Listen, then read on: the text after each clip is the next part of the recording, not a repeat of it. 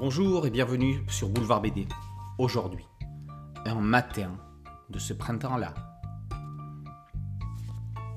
Ce matin de 1974, en partant au travail, Wu Hong Seon ne se doutait pas qu'il ne rentrerait jamais chez lui. Comme sept autres Coréens du Sud, il sera exécuté le 9 avril 1975 au terme de plusieurs mois d'emprisonnement et de torture et après un procès mascarade.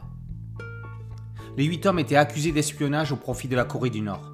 Ils ne se connaissaient pas, tous étaient innocents.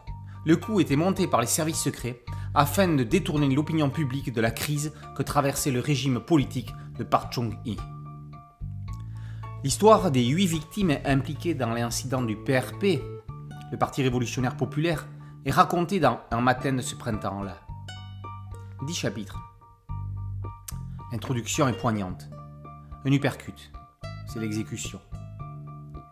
Le capitaine Park, officier chargé des services religieux dans la prison, est appelé pour accompagner les derniers instants des condamnés. Il ne pourra leur adresser le moindre mot. Il priera en silence. La prime de 300 000 won qu'il recevra pour service particulier lui donnera un sentiment de culpabilité.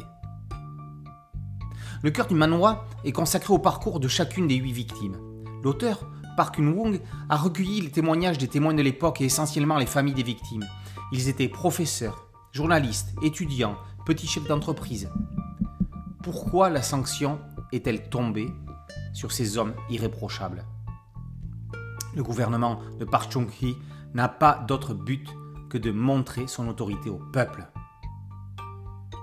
L'auteur coréen Park Kun-wong écrit une œuvre majeure de sa carrière. Alors qu'en Occident, on ne connaît qu'Hitler, Mussolini, Staline et quelques autres, le chef d'État de Corée du Sud des années 70 ne vaut pas mieux que ses Vlad Tepes. Entouré d'un gouvernement complice, Chung-hee s'est imposé comme un dictateur impitoyable. C'est vraiment sur la vie intime de chacune des victimes et de leurs familles que se concentre le livre. Le lecteur vit et vibre au travers des femmes et des enfants qui se battent et espèrent le retour de leur mari et de leur père. Kun Wong reste dans une sobriété graphique poignante. Les personnages n'ont pas de visage, sauf le président Chung-hee. Comme si l'auteur disait Ces victimes, c'est eux, c'est vous, c'est moi, c'est n'importe qui. Mais lui, le coupable, c'est lui, regardez-le, rappelez-vous-en pour que l'histoire ne se répète pas. Chaque fin de chapitre est d'une poésie indescriptible. Il ne faut pas avoir de cœur pour ne pas avoir de larmes. Il y a des livres qui racontent, il y a des livres qui expliquent, il y a aussi des livres qui font tout ça en étant en même temps des œuvres d'art. On passera sur le titre, sublime lui aussi. La maquette est magnifique. Un matin de ce printemps là, va sans nul doute faire parler de lui fin janvier lors d'un certain festival. Le 9 avril 1975, à l'aube, 18 heures après avoir été condamnés à mort, 8 hommes innocents sont exécutés dans la prison centrale de Séoul. L'art est un rempart à la dictature, à l'instar de Maus, un matin de ce printemps-là et de ses œuvres mémorielles indispensables à la marche du monde. Un matin de ce printemps-là, par Park Kung Wong, est paru aux éditions Rue de l'Échiquier.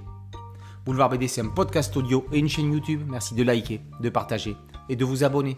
A très bientôt sur Boulevard BD. Ciao